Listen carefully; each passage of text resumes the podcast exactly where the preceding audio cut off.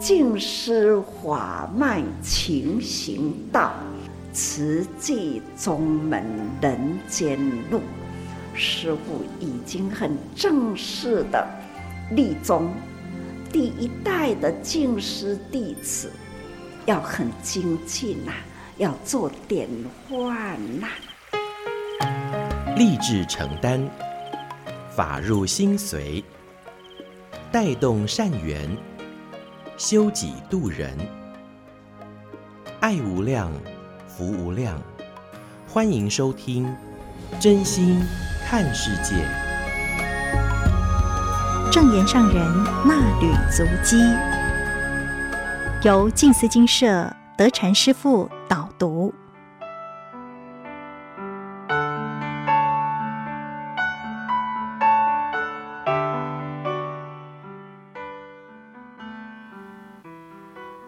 听众朋友们，大家好，法脉有传，宗门正立了。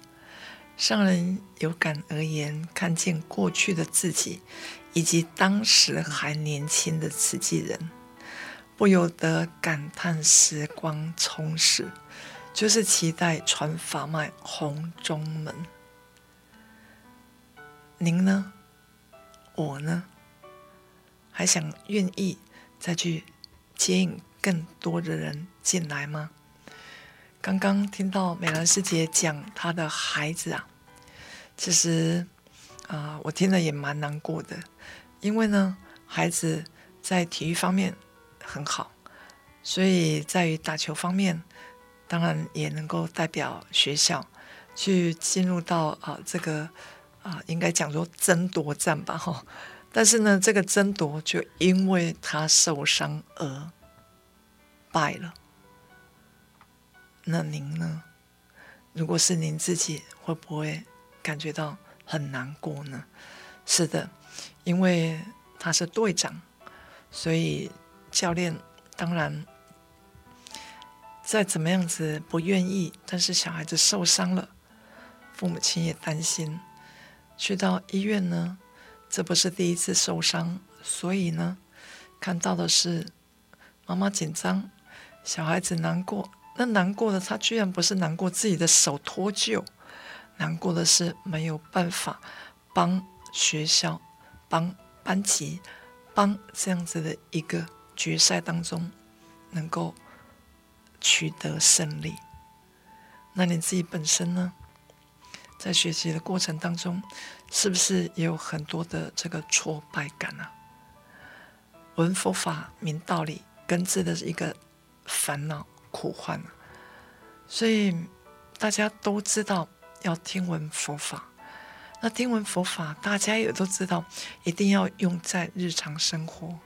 可是啊，我们确实很难来去根治，因为每个人与生俱来太多的烦恼，一直不断的夹杂，让我们的这一份苦啊，所以苦。苦不堪言，佛陀来到这个人世间，也是告诉我们这个苦啊。但是患呢，就是让我们啊又被苦恼、烦恼夹杂。那如何能够出离、能够脱离呢？所以众生有苦，菩萨却有爱啊。那虽然是美兰师姐她的小孩，但是我觉得他也是用着妈妈心。也是用着想要啊、让这个孩子呢，所以上人就告诉我们，其实菩萨视天下众生为子。那众生的这一份的苦，我们也看到了，但是这一份的苦呢，每一个人的苦却都不相同。因为听到孩子，他还真的不是为了他自己的手受伤哎。而是为了他的流泪，是因为他没有办法去再帮学校争取这个荣誉，所以无法进到四强，在县里面呢，当然也丧失了这样子一个机会跟姻缘。那每一个人如何让人的这个苦恼能够好好的让它停止下来？贪嗔恚愚痴是人生的这个一大病，但是苦恼，很苦恼。每一个人都有他苦恼的时候啊。可是让人苦恼，在佛之时代，佛陀也是啊。他在最终，他苦恼的是什么？他苦恼的，当然他自己渐渐的、慢慢的，也因为年纪大了，但是他也不是苦恼他的身体呀、却是佛之时代，佛陀当时因为要离开人间的同时。阿难没有请求佛住世，就因为没有请求佛住世，所以佛陀八十岁入涅槃。可是他的父亲几岁走完这个人世间？他大家知道吗？就是给你猜，不告诉你。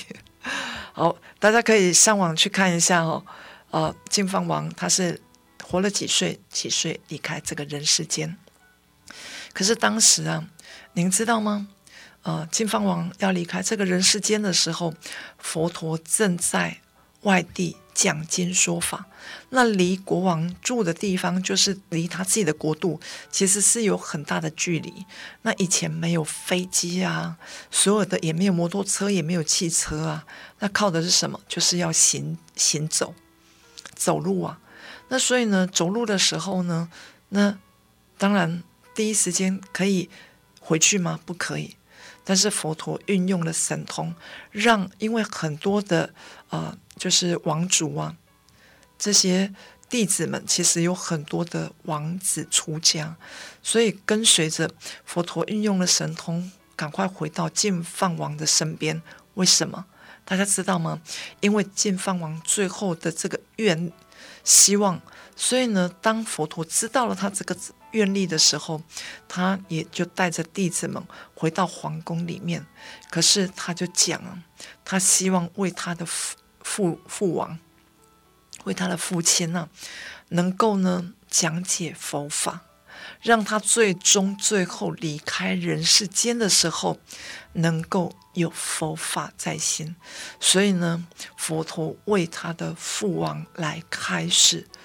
他的父王在于听完开示之后，含笑的离开人间，而且是恭敬的心，虔诚合掌。所以每一个人呢、啊，其实人生都会生病啊，生的是什么病呢？生了一场大病，大家也都希望能够复原，可是我们每天都在生贪的病、嗔的病。吃的病，让别人生病，自己也生病，但是呢，我们却忘记如何让这个智慧从佛法中得的这一句大法语，能够注入到我们的心里面。佛法是大觉者对众生的一个指导。当然，在佛治时代两千多年前，除了佛法之外，所有的都是称外道。所以在佛经里面，我们有看到九十多种的外道。那当然，比如说，呃，比如说天主教、基督教，或许在佛治时代当时也有，但是呢，这个也称外道。这个称外道不是不恭敬哦，而是一种分别。分别于在不是这一道的这个菩萨里面，但是呢，上人教导我们却是这一份爱，所以佛法大家知道吗？佛陀也是这一份以这一份大爱的精神哦，您知道吗？因为呢，比如说啊、当时的四众弟子并存，四众不是每一个人都是在佛门里面呢。很多的弟子们都是外道，最典型的外道，大家知道是谁吗？舍利佛、目犍连尊者，他们呢，两位是好朋友，他们所带领的自己的弟子来皈依佛陀。但是呢，在之前也有三迦叶尊者，大家还记得吗？三迦叶他也是外道，可是他走入在佛门，也是带领着弟子们。做长随众来跟随佛陀，在于讲经说法的同时呢，我们都有看到千里边五十铃基，对吧？大概各一记得吧？所以呢，这些大大长者、大长者有很多都是外道而来耶。那佛陀的这一份悲心大愿，让弟子们可以感受到，也让弟子们可以来了解。所以佛殿呢，是在佛陀入灭以后，由弟子们凭记忆而结集，在口耳相传的这种方式。两千多年前一直流传至今，佛法是辗转的流传，所以其实没有办法确保现在所看到的经文与佛陀当时所说的是丝毫不差。取其什么呢？取其精神义理而行。所以有时候我们也不要在文字相反，一直不断的反复的来去钻研。来考教，那为什么？其实在于之前，大家记得吗？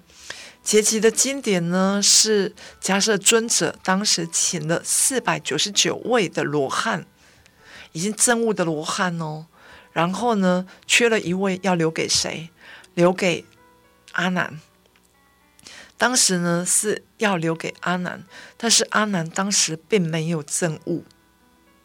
所以很怕的是，如果阿难到了结集的现场呢，没有错，他是多闻第一，佛陀的经典呢为他讲经说法，所以他呢多闻第一，而且他记忆非常的哇，非常的牢牢记住。可是您可知道啊，他没有证悟啊，也怕日后在凡夫阶段呢，大家不相信佛陀所说的，所以。当时迦叶尊者就跟阿难讲：“你要赶快去修炼，唯有证悟才能够进到这个门。”所以当时阿南还不能够进来的时候，其实就算请了四百九十九位的尊者在现场，他们都没有结集。为什么？因为呢，阿南是能够将这样子佛法原原本本的流传的人。那。一个礼拜过去了，结果呢？真的阿南他的苦修啊，因为在过去呢，他为什么不修？其实阿难不是不修，他也是非常有修行呢。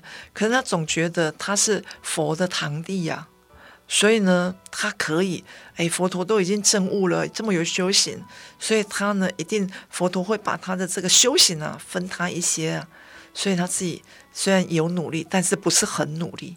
但是佛入涅槃了之后没办法了，要靠谁？靠自己。可是自己没有证悟，怎么办呢？所以赶快修行。一个礼拜之后，真的他证悟。那迦叶尊者呢？就讲什么？就讲说：你既然是已经证悟了，门是关着啊，你自己想办法进来吧。结果他真正的从那个钥匙孔钻进来。当然，这个是我在佛经里面看到的，是不是如此？我不了解。我真的不了解，或许我在两千多年前也有在佛治时代的这个现场，但是我已经受过多生多世的隔音之谜，我已经忘记了，也不记得了。但是从经文里面看到了，就是有这样子的一段很清楚的，能够了解到的。可是呢，当他进来的时候，迦叶尊者是流着泪，为什么？他。应该是感动吧，我我不晓得迦叶尊者他是什么心情。我想很多的是感动于，嗯、阿难也愿意，因为呢想要把法流传下来，就像金丝弟子们，大家也是愿意呀、啊。但是呢，在于透过于，因为呢，毕竟佛治时代佛陀他不是台湾人呐、啊，不是华人。所以呢，他讲的经典需要透过很多的翻译，所以其实我们有很多的版本，很多的版本的经典，那每个人翻译的都有一点点落差。为什么？因为就如同啊，有的人他翻译的底子比较深，可能他可以翻译出来的文字就会比较美。所以呢，希望大家不要在文字像里面。去呃琢磨，那不是不要去考证考据哦，而是多年其实考据考证其实有很多已经不可考，那唯有什么？唯有真正的去行呢、取其精神毅力而行。所以上人说，呃，比如说很简单的，上人讲说，啊、呃，现在目前要阻止地球暖化、环境恶化，这个是在我们人世间呢。可是两千多年前的佛陀，第一呢，国度没有这么多，也不会制造这么多的这个垃圾问题，跟包括于也不用减碳。为什么？因为也没有飞机。那是佛陀有神通。那两千多年前的神通上人就讲，两千多年后也看到了。为什么？在这一次的疫情当中，不是上人在于行教就已经透过了很多的连线进到各国里面。因为呢，有时差却没有秒差，同一时间已经跟上人在空中相会了。所以您看呢，我们不讲神通，我们讲现在目前我们的这个环境、啊，那这个环境是大家有目共睹的、比如说全球暖化，在每一次啊，我们透过国国际上的这个议题啊，我们都了解啊，但是呢，却没有真正的落实。为什么？因为大家都觉得经济呀、啊，经济，所以呢，经济的考量之下呢，所以很难去改变于呃这个减碳的这个动作。但是呢，希望大家有两个非常重要的方法，一个是植树，一个是推树。虽然都是树，但是。一个是植树，一个推树不一样。但是植树呢？您看现在的森林大火，我们四大不调和当中，不是只有疫情呢。在佛治时代告诉我们的是，在于末法之后呢，在末法时代的这个阶段，我们是大小三灾夹杂。有看到林火，在国外的林火一直不断的延烧，烧了几公顷又几公顷。可是呢，我们种树来不及烧哎。那树，我们知道的是什么？我们树知道的就是它会吐氢钠汞，对吗？我们所吐出来的二氧化碳，它会吸收进去啊。啊，它吐出来的就是氧气，提供给我们在这个人世间生存的机会。但是呢，我们却不爱惜，不爱护。一直不断的砍伐，有时候看到土石流，有时候看到我都觉得说，哇，怎么会突然下雨的时候，看到我们的后山怎么又会好像有有这个水瀑布啊？那为什么？哦，应该是有人又去砍伐了。所以见灾苦，警觉无常，我们有体会到了吗？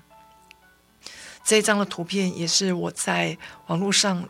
啊，看到的一张图片，您看，双手不只是可以做做环保，还爱护这个天地啊。您看这一颗地球啊，您看动物，动物，我们看到了什么？有看到兔子，对吗？有看到鸡，有看到猴子，有看到了羊，还看到很多的生灵。可是呢，我们也是，也是在这个众生之一呀、啊。我们人都讲，我们是。天地万物之灵，可是我们不爱护这些动物，我们如何称得上是万物之灵呢？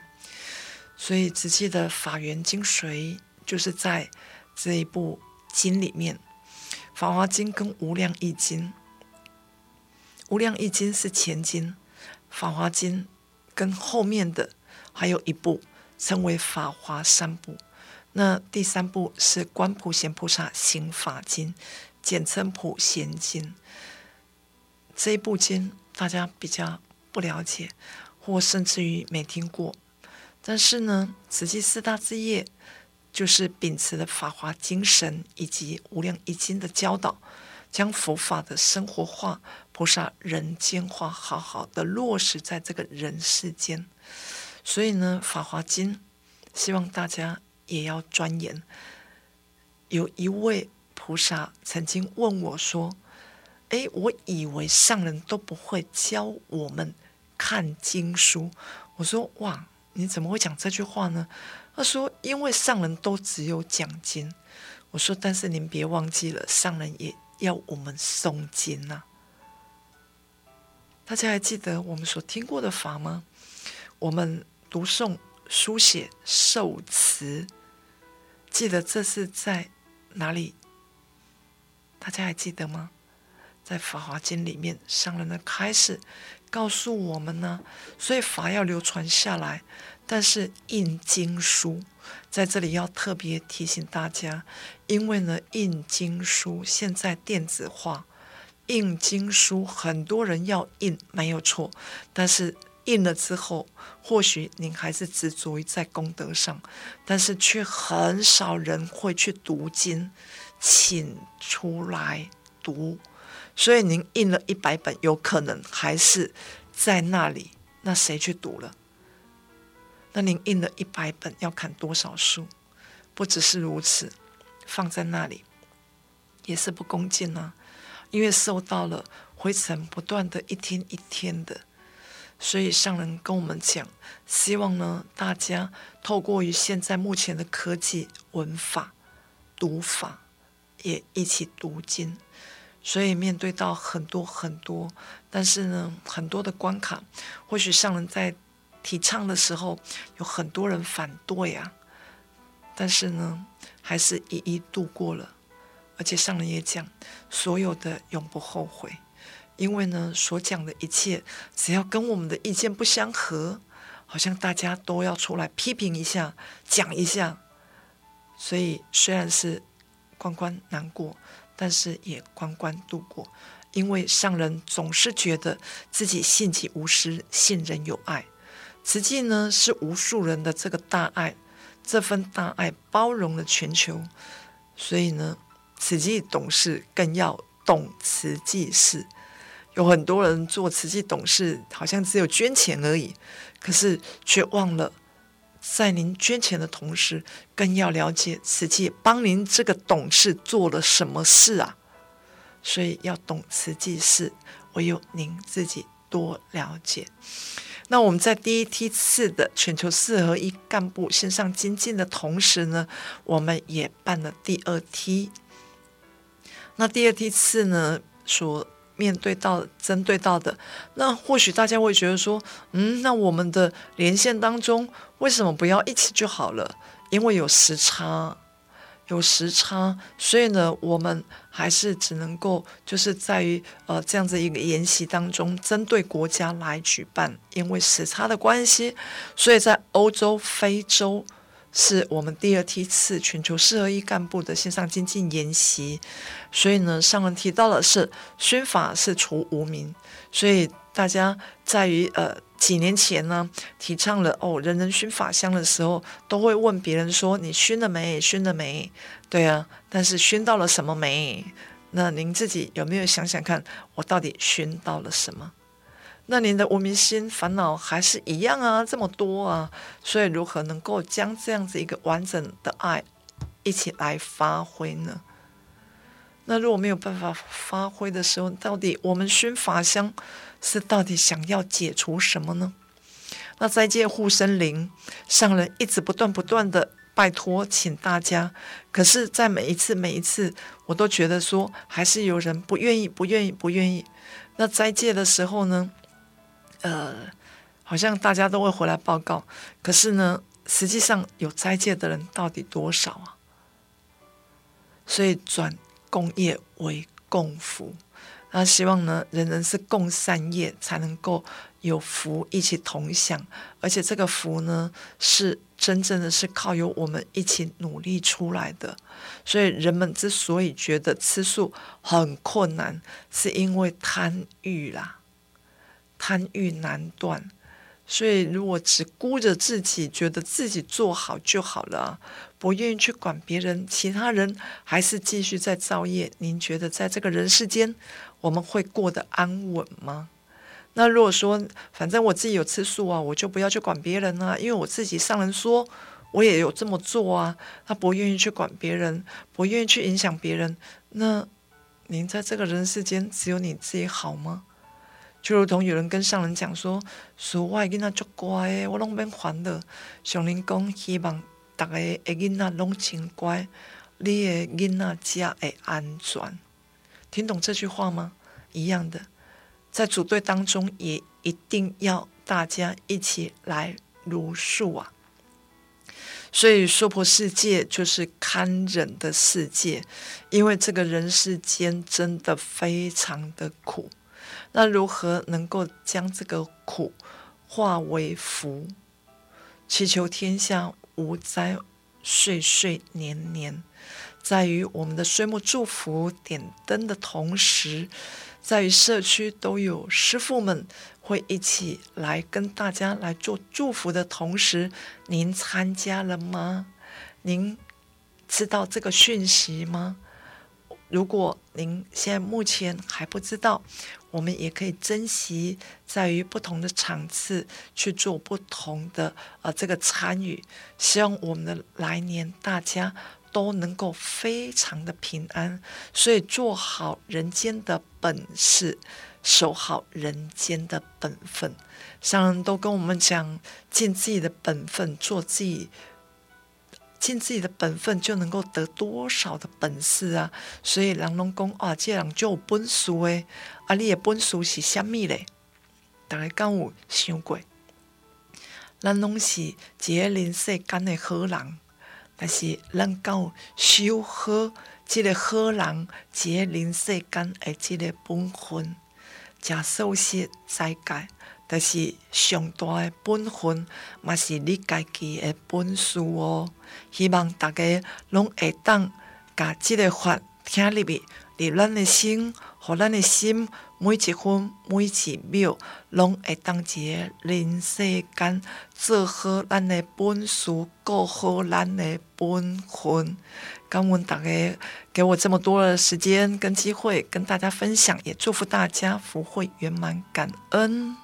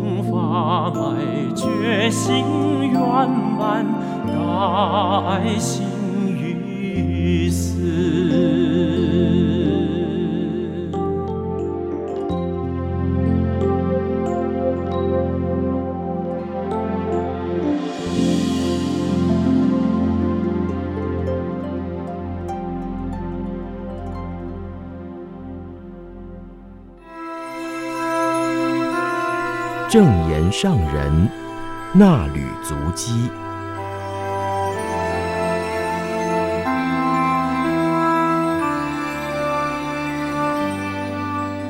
听众朋友您好，我是金霞，为您更读九月一号主题：教孝与善。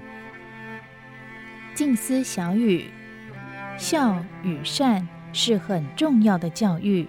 有孝心的人能够自爱，也会有推己及人的善心。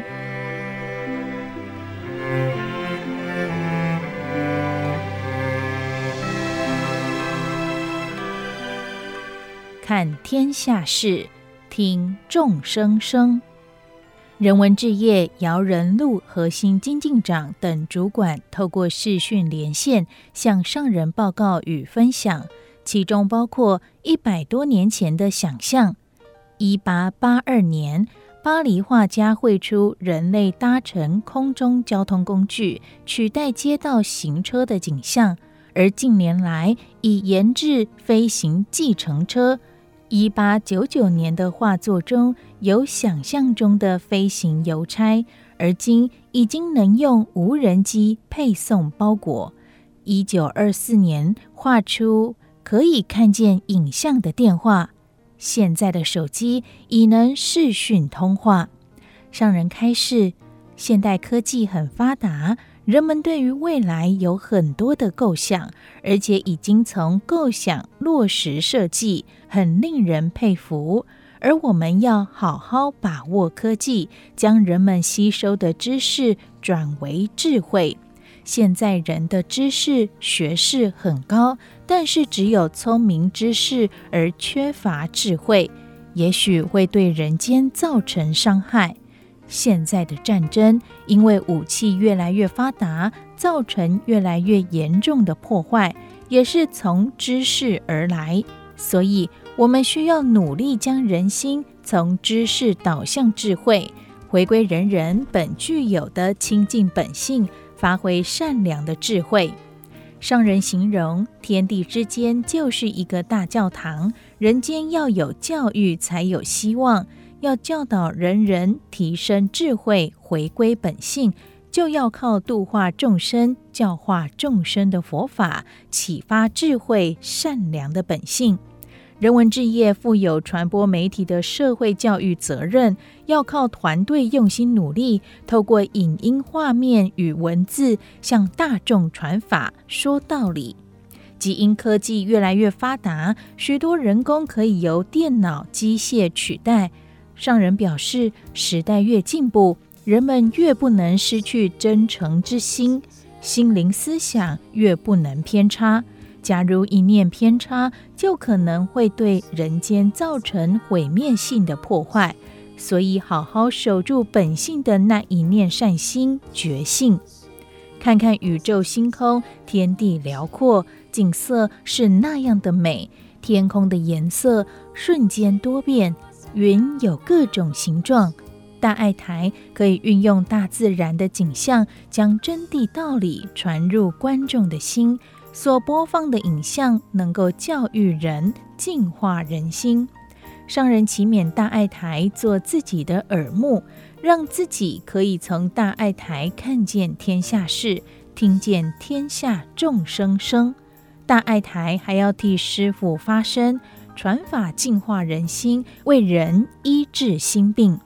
上人说，最近师父一直看着桌上的全球地图。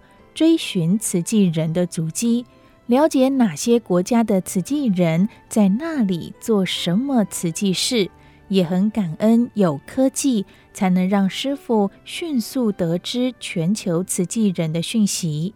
师傅在这里说话，全球各地的慈济人也可以立即透过网络听到。师傅在台湾发声，还有各地的慈济菩萨来分享。也可以透过网络现身说法，对全球慈济人而言也是一种启发。上人感恩生活在科技时代，有网络科技帮助自己传法，大家也要把握难得的因缘，朝未来的理想更加精进努力。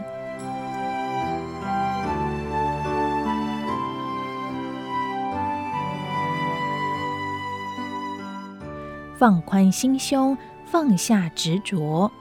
四大智策会上人开示：宗教就是宗旨与教育，慈济的宗旨与教育就是慈悲喜舍，这也是四大志业的精神。慈就是慈善，悲就是医疗，喜就是人文，舍是教育。慈济慈善国际化。慈济人在国际间行善付出，所见所闻皆是苦。上人说，人间苦难多，而苦的根源来自人心看不开，有执着，所以经常教大家放宽心胸，放下执着，要行孝行善。有孝心的人能够自爱，真正自爱的人就不会伤害别人。而且自爱的人也有推己及人的善心，所以孝与善是很重要的教育。慈济教育要教会学生自爱，思想观念正确，待人接物要诚恳，内修纯正信实，外行慈悲喜舍。上人感叹，科技发展得很快。或许将来人类生活中所有的一切都可以由机器人代劳，很多事物都不需要人来做。人等于毫无用处，只有日食三餐的功能，变成被机器支配的人生，连人类的思想都毁灭了，实在很可怕。以前的人没有发达的科技辅助，却有丰富的生活经验和智慧，连生病了也知道该用哪些草药来对治。现在虽然各方面都很方便，却相对限制了人的潜能，而且人们凭着各自的学识，各有各的见解和执着，反而让原本很容易做好的利益公众之事，变得障碍重重，谁优谁劣，实在很难言说。不过，我们要把握现在能做到的，尽心力去做。医疗是守护生命，人文是守护慧命，教育要守护意识，将所学的知识发挥在善的方向。上人表示，现代人的学识高，更要守好心的方向。譬如，医师有从医的宗旨，发心的方向；教育工作者也有教育之道，守志奉道，其道甚大。而自己是宗教师，更需要自我要求，做到清净无染、敬天爱地、守护人间。无论信仰什么宗教，只要手持各宗教的戒律规矩，人间就不会有错误的暴行。人人手持个人发心选择的志向，就能维护美好人间。不要光谈高科技的高发展，光比谁学问更高，能够实实在在做事更重要。人人要吃饭才能活，没有农夫，我们就没有饭吃。所以不要自大，要谦卑尊重。台湾是瓷器的发祥地，台湾的慈济志业是首要重点，需要大家共同巩固，才能让慈济的光芒在国际间扩散开来。师父最初立志开出来的这条路还没有很宽阔。但方向是正确的，可以从台湾铺往全球。这需要大家和合互协，不断有人接续开道铺路。上人指出，四大置业都是人间所需，没有医疗维护人体健康，社会就不会健康；没有教育维护人心的正向，一定会天下大乱。所以，教育要指引心灵的方向。医疗要守护生命，慈善是给予人类生活平安，人文则是提升慈善、医疗、教育的品质，而且引导大众回归自信，通达大法。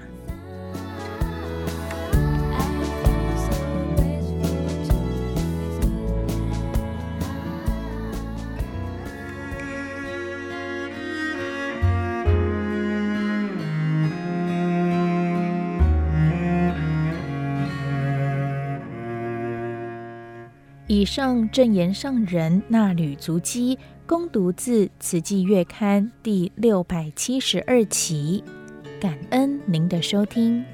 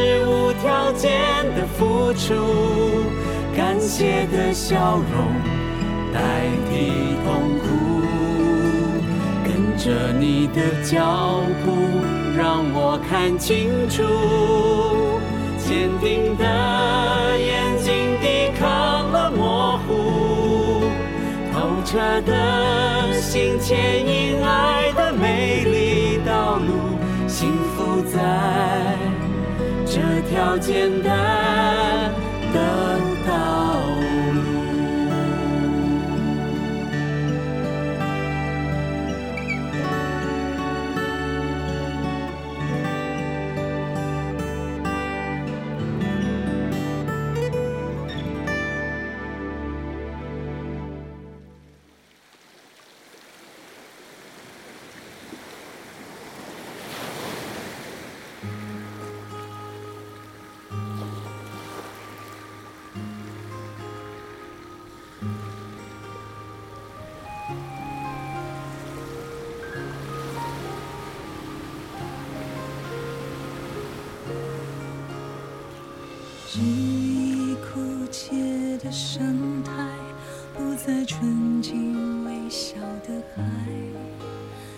滩上的垃圾与瓶盖，是还不会。